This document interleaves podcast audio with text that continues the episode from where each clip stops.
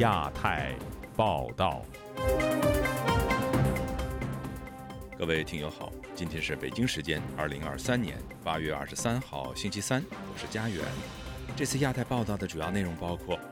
习近平高调出访南非，同志加兄弟口号重现；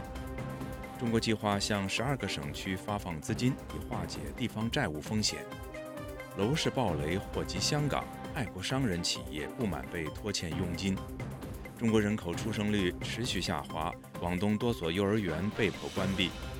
原中央财经大学学生张俊杰披露，因为参与白纸运动而遭当局打压。接下来就请听这次节目的详细内容。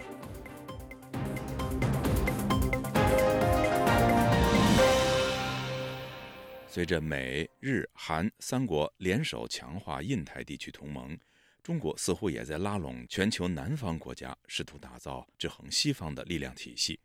本周二。中国领导人习近平与南非总统拉马福萨举行会谈，其所谓“同志加兄弟”的外交口号再次引发外界的关注。以下是本台记者经纬的报道：中国国家主席习近平正对南非进行国事访问，并将出席金砖国家领导人第十五次会晤。习近平二十二日在与南非总统拉马福萨的会谈中表示，期待金砖国家推动全球治理朝着更加公正合理的方向发展。他还说，中南双方推动扩大全球南方国家在全球治理中的代表性和发言权。据路透社披露，金砖国家领导人正在考虑扩大集团规模，并以此推动将金砖国家打造成制衡西方的力量。华盛顿智库战略与国际研究中心中国实力项目研究员贺博然上周在有关金砖峰会的预热讨论中指出，北京将金砖国家视为扩大其全球影响力的一个独特场所。他说：“金砖国家实际上是新兴经济体唯一具有全球影响力的主要机制，并且真正将最重要的战略参与者凝聚在一起。仅中国就占该集团 GDP 总量的约百分之七十，这给了中国很大的影响力，尤其。”既是经济问题上，从北京的角度来看，这也是一个很好的机会，将自己打造成发展中国家和全球南方的先锋。但赫伯然认为，金砖国家仍具有一定的局限性，该组织成员对某些问题的看法截然不同，导致步调难以一致。印度和巴西则对金砖集团的扩张持谨慎态度。由于中印两国近年来在边境多次发生冲突，印度非常担忧中国在金砖体系中占据领导者地位。他还指出，最新金砖国家外长会议公报显示，金砖国家反对制裁等单边经济措施，中国会拉拢金砖国家，就此对抗以美国为首的西方国家。目前，金砖五国占有全球 GDP 的百分之二十三，总人口占全球的百分之四十二。路透社还指出，已有四十多个国家表示有兴趣加入金砖集团。中国积极扩大在非洲大陆影响力的同时，也在寻求中美洲国家的支持。新华社日前报道，中美洲议会已表决通过关于取消台湾立法院常驻观察员地位、接纳中国全国人大为常驻观察员的两项决议。此举受到了台湾外交部及多位美国立法者的强烈谴责。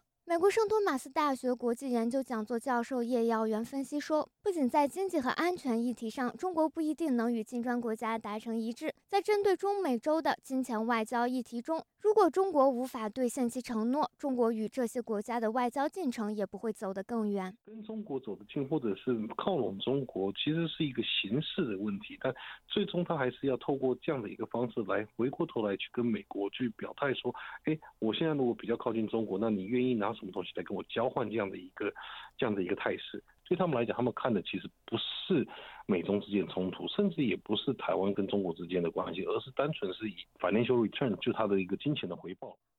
自由亚洲电台记者金伟华盛顿报道：中国各地方政府债台高筑，引发债务危机。中国监管部门已经初步批复各地政府上报隐性债务风险化解试点方案，并向十二个地方债务压力较大的省份和地区发放约一点五万亿元人民币。另外，西南地区的公务员可能将缩减两成。请听记者古婷的报道。据财新周刊本周一报道，过去的两个月，各地政府已上报建制县隐性债务风险化解试点方案。目前，监管部门已初步批复了方案的额度。特殊再融资债券或在下半年重启发行，额度约1.5万亿元人民币。可能涉及十二个地方债务压力较大的省份和地区，包括天津、云南、陕西、重庆等债务压力较大的省份，在配额上将给予更多的支持。面对新冠疫情后的中国经济形势，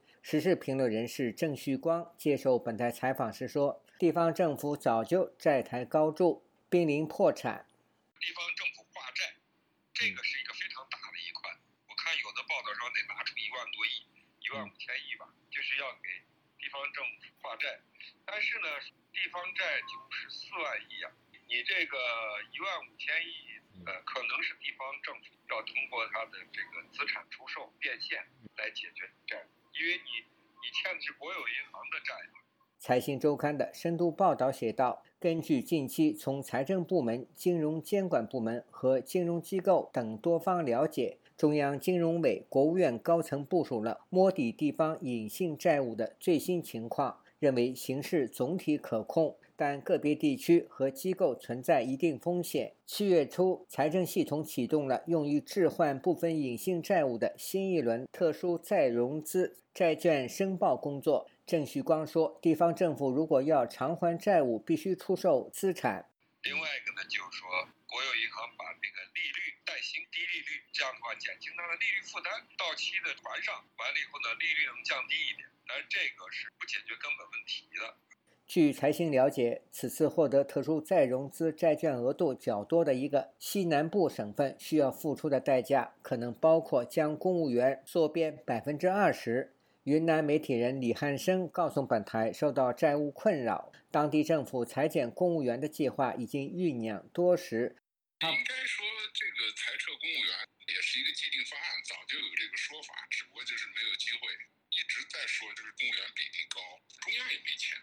是实际上，地方政府的这个债务，它是转移支付嘛？因为地方把所有的利润都已经交上去了，然后你应该支付给我没有支付的这部分。此外，海南省政府财政厅公告，海南计划今年继续在香港发行境外地方债，今年承销团成员由去年的十七家增加至二十二家。去年十月，海南省在香港完成了五十亿元人民币离岸地方债发行。包括两年期蓝色债券及三年期和五年期的可持续发展债券，为内地首笔在境外发行的省政府债券。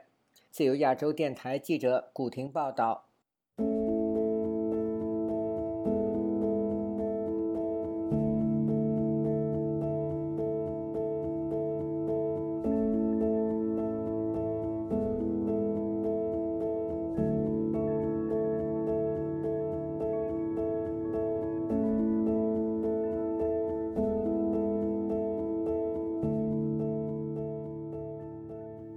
地产暴雷的效应外溢，已经影响到香港的企业和股市。香港的爱国商人施永青创办的中原地产被恒大和佳兆业等中国房企拖欠超过十亿元佣金。事件更凸显中港经济的双层影响：国企暴雷必定影响港企，甚至拖累香港经济的表现；同时，也因中港已经同化，香港失去了百年来吸引外资、将中国救出经济困境的功能。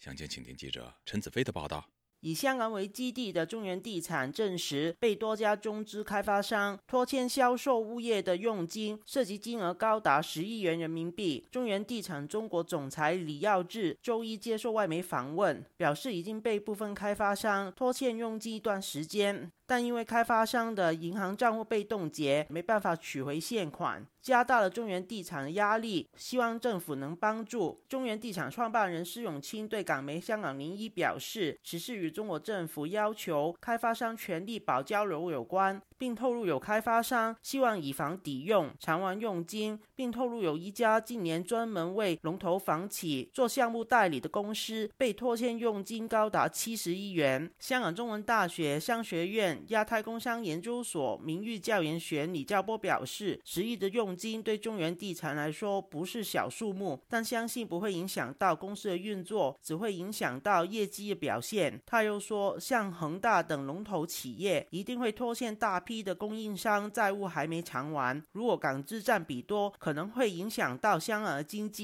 因為佢依家話要做嗰啲債務重組嗰啲嘢啊嘛。開發商正在做债务重组，像中原地产等债权人会陆续出现追讨，到时会更清楚受暴雷影响的港资实际有多少。这次事件会影响像中原地产等这批港资企业的業績，也使香港整个投资和经济环境变得不乐观，一定会影响香港经济增长的表现。熟悉中国历史和政情的作家陶杰表示，中国房地产暴雷与北京想推共同富裕、要强化国企为主体的思想有关。香港在过去二十年经济发展太过依赖中国，当中国经济出问题时，一批爱国港商会首当其冲。中国已经没办法创造这个大量的热钱跟利潤了。中国不好了，那么香港怎麼會好呢？包括施老板在内，有很多香港亲中爱国的一直在欢呼歌颂，将来中国就是要改写世界秩序啦。他们相信这个梦想，结果没想到出现了今天这个局面，只能够说他们其实不是太了解中国。他表示，香港在韩战等多个重要时刻曾经协助中国度过经济难关，但这次暴雷没有发挥救国的功能，与二零一九年后香港完全被改造有关。这个当然有关系，即使一九五零年在韩战，一直到邓小平、江泽民的时代，利用香港吸引外资，香港是不能乱动的。但是现在这个他以为自己懂，不需要香港了。国安法开始以后，香港的这个一国两制已经不复存在。中国自己把香港这个通往世界的那条桥啊，给自己拆了。中国的问题自己解决不了，将香港本来没有问题的变成一个问题。只能够是中国自作自受。财经评论人严宝刚表示，香港回归后一直能做到为中国招商引资的功能，但融资的功能在二零一九年后明显改变。他表示，香港已经离不开中国，受碧桂园等暴雷和中国经济数据变差影响，使港股也跌跌不休。就亚洲电台记者陈子飞报道。中国新生婴儿人数下降，导致各地幼儿园出现因招生不足而关闭的情况。今年初以来，这个现象发生在广州、深圳、珠海以及成都等地的幼儿园。以下是本台记者古婷的报道：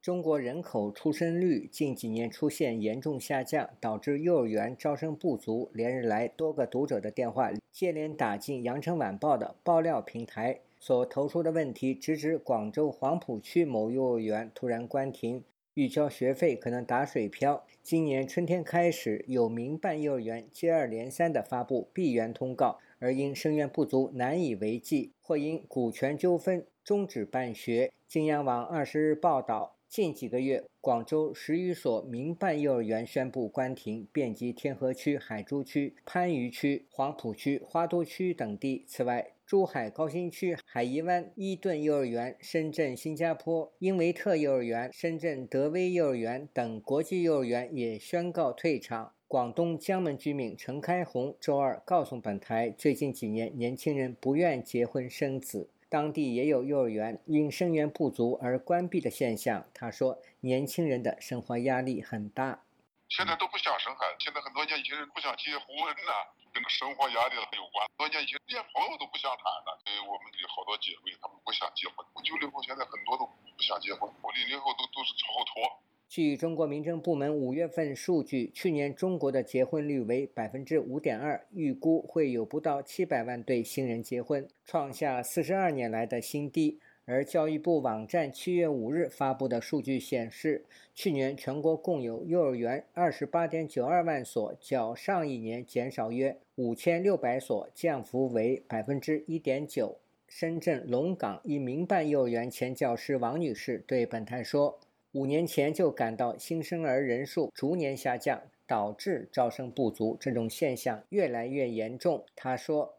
年轻人不愿意结婚，不愿意生育，不是这一两年的事情。好几年前，很多人的观念都別說生孩子了，就说结婚要买房子吧。中国的房价那么高，那年轻人他负担不起呀，所以很多人他就不结婚。这个生育率低的问题不是一天两天了，已经很多年了。只不过你现过了几年以后，你看到啊，幼儿园招不到生源了。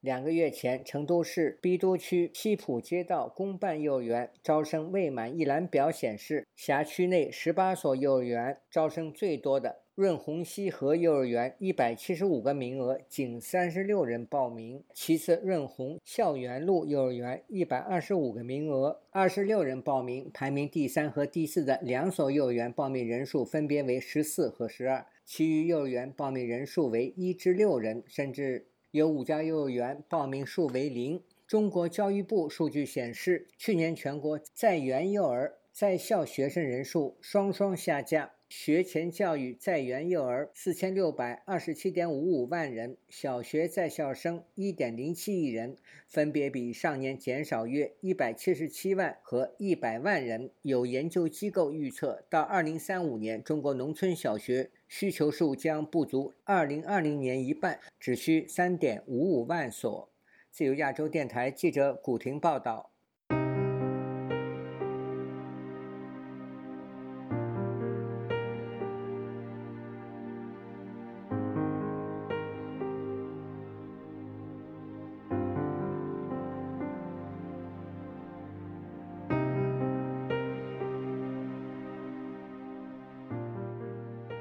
中国多所高校在去年发起的“白纸运动”曾成功的迫使当局放弃了严厉的动态清零政策，并且获得了社会舆论的支持。但是，多位参与运动的年轻人却因此身陷囹圄。近日，原中央财经大学学生张俊杰接受本台专访，披露遭当局打压的情况。以下是本台记者黄春梅发自台北的报道。人在新西兰的张俊杰接受本台视频访问，揭露参与两次运动后的悲惨遭遇。一方面是因为我在去年参加了白纸革命，然后今年一月份又参加了烟花革命，导致我两次被中共警方关入精神病院。张俊杰回忆，去年十一月二十七日晚上以及二十八日上午八点左右，他曾两度在中央财经大学主教学楼前面举白纸抗议动态清零政策。约莫五分钟，他就被学校的领导以及老师带走，并联系了他的父亲。当晚，他被带回南通，父亲告知，因为密接必须隔离七天，把他带上镇上的隔离点，随即就以做核酸为由，被两名便衣带上车，被强制送到南通市第四人民医院，也就是精神病院。他们就突然用布条将我的四肢捆绑在床上，我当时想反抗，我想起来就是中共。他们就是经常以关押精神病院的方式迫害异见人士，但是我真的没有想到这种事会发生在我的身上。在发热门诊，他被强制注射镇定剂，被告知不爱党爱国、不拥护中共就是有神经病，只有乖乖配合治疗才能回家。整整六天时间被绑在床上，反抗的后果是被上了大单，上身被绑住，动弹不得。重派了医师，还是被强迫服用大量药物进行物理治疗，被整得昏沉、有气无力。张俊杰的父亲才决定把他带回家。返家之后，父亲归还了没收的手机、平板、笔电。张俊杰在社交媒体参加了所谓的“白纸革命”组织部。他说：“奉旨是在南通进行烟花革命，原构想是要购买无人机放烟花、撒传单。”但是实名登记让他们打消主意，改为放烟火，贴上几张白纸抗议。没想到隔天警察又找上门。是一月二十一号，农历的除夕，突然有四辆警车以及将近二十个警察到我家来抓捕我。他们将我带回了南通市开发区办案中心，审讯了我整整一天，追问这究竟是什么组织、什么人指使我这么做的。坚不吐实的他，被警方要求在行政处罚决定书签字，罪名是寻衅滋事。随后不是被释放回家，又被送进了第四人民医院。张俊杰说：“一间六七十平方米的活动室，挤满了六十多位所谓的病患，室内满是病人的呕吐物、排泄物。如果对医护不满，会被任意殴打。电视只允许播放，例如央视红色电影、红色歌曲。有人想换频道，当场被踹倒。”更难忍的是，每天都要被问同样的问题。他们每天都会在问我说：“你现在还讨厌中共吗？你现在到底拥护不拥护中共？并且将我的反应作为判断我是否能够出院的标准。被休学的张俊杰后来成功申请到新西兰的奥塔哥大学，拿到了留学签证。因为家门口徘徊的警车让他不告而别，提前认了。到了新西兰，他公布了一段有关人员的恐吓录音。第一，你发你越发的多，你的家人就受苦受难的越多，这是毫无疑问的。因为离开的非常匆忙，张俊杰说，所有的住院材料、缴费记录等都在父亲的手上。他手上仅有一段八月初他的父亲与南通市通州区先锋派出所一位警察的对话录音。当时警察询问是否有按时吃药等。本台致电中央财经大学商学院，但是电话未有人接听。自由亚洲电台记者黄春梅台北报道。中国人权律师高志胜失踪已经六年了。加拿大和全球许多国家的城市联动声援，一百多人站在街头呼吁中国当局释放高志胜。活动组织者表示，海外需要更大的声音力挺中国政治犯，让他们知道世人不会遗忘他们的付出。请听本台记者柳飞的报道。中国驻多伦多领事馆前站满了一百多人，手持着“释放高志胜，释放政治犯”的标语。主办方也一一念出其他包括王炳章、董广平、彭立发、黎智英等数十名政治犯的名字，代表对他们的支持。组织者之一民主中国阵线加拿大的发言人蒋家骥说：“很多人都会问，每一次的声援抗争有用吗？”站在街头有意义吗？他想用中国圈内常提到的两句话来回应：为众人抱薪者，不可使其冻毙于风雪；为自由开道者，不可令其困厄于荆棘。我们站出来，是给予了他们在国内站出来的这些人很大的一种安慰，在他们被判十年、二十年甚至无期的时候，不会觉得世界将他们给遗忘的。失踪六年的高志胜是一名律师，他曾经被评为中国十大优秀律师，但后来他开始为那些当局不希望保护的人维权，就此成了阶下囚。二零一四年出狱后，他持续受到监控。二零一七年八月十三号，在陕北老家离奇被绑架，中国当局不允许立案调查，也从未向家人告知高志胜的下落。出席活动的加拿大台湾人权协会主席史麦克说：“高志胜本可以终身富贵，但他选择一条牺牲自己、成就他人的道路。如今，甚至没有人知道他是生是死。这就是中国当局希望达到的目的：让人害怕，让人遗忘。但这更代表呼吁和惦记的持续性有多重要。共产党只是希望。”把你的名字完全抹掉，所以我们今天纪念高志胜是很重要，因为我们要告诉他们，我们没有忘记高志胜，你不可能把良心的人永远关在你的黑牢。活动现场有几位年轻的中国学生，其中一位是副词，他说：“很多人对中国现况失望透顶，却认为努力也无济于事，而这种想法是错误的。”我们需要更多的年轻人、海外留学生站出来，能够站出来去为自由、为民主发声。要意识到每一个人都是高智胜，要相信你自己，无论在哪个角落，也能影响中国的民主事业的发展。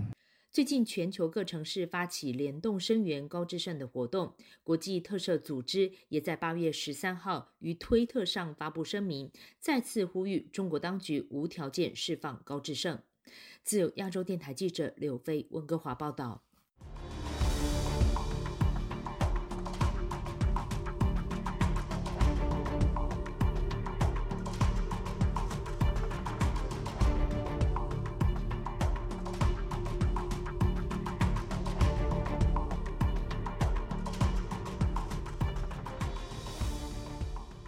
国外相克莱弗利据报将于下周访问中国，这将是五年来首位访问中国的英国外相。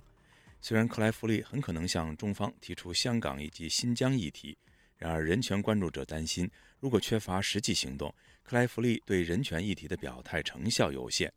请听本台记者吕希发自伦敦的报道。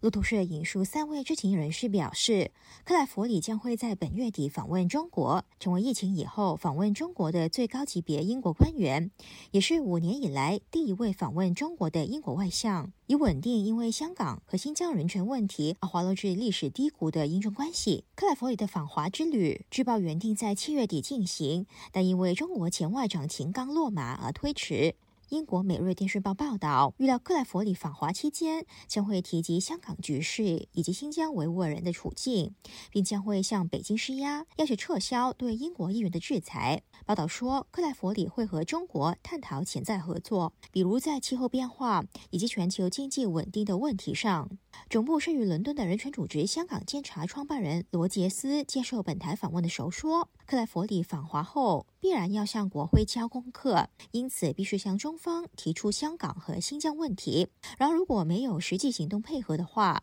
单纯的言语表态不会带来实质效果。”虽然克莱弗利向中方提出相关议题是很重要的，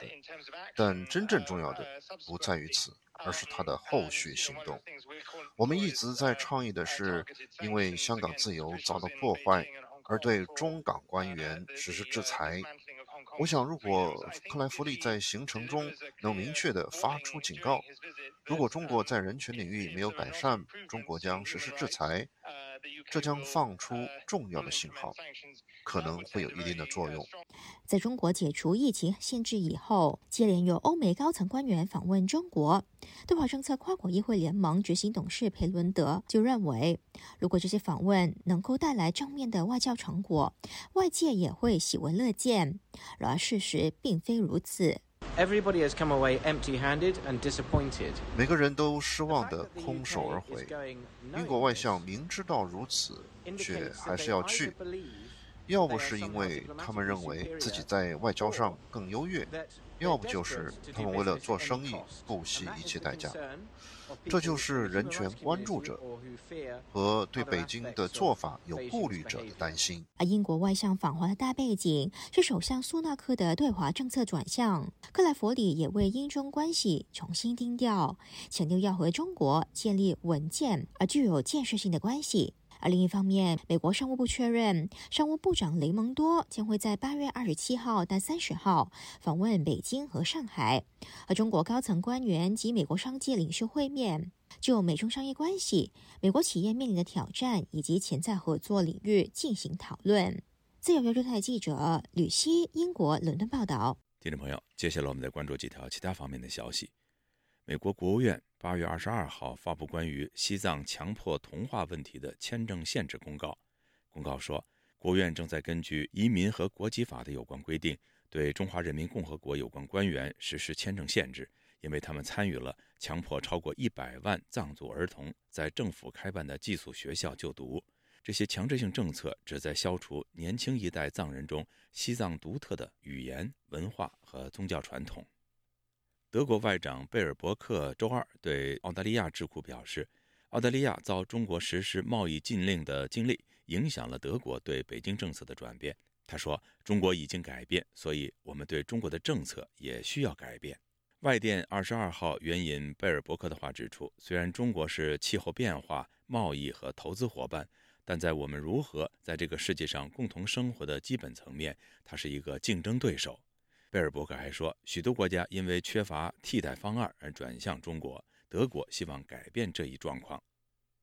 近几年，有不少中国民众为了躲避政治迫害或新冠疫情期间严酷的风控措施，或为了寻求更好的生活机会，纷纷从中国出走到美国、欧洲和其他亚洲国家定居，被称为“润潮”。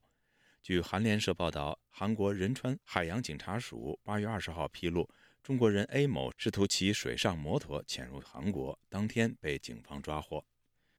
全球最大的对冲基金之一桥水基金创始人达利奥近日在社交媒体上表示，中国需要进行规模超过九十年代末的债务重组。据中国财新网上周五的报道。达利奥在文章中说：“中国早就应该通过去杠杆来减轻债务负担，因为沉重的债务负担正在冻结中国的经济，尤其是在最贫穷的省份。”各位听众，这次亚太报道播送完了，谢谢收听，再会。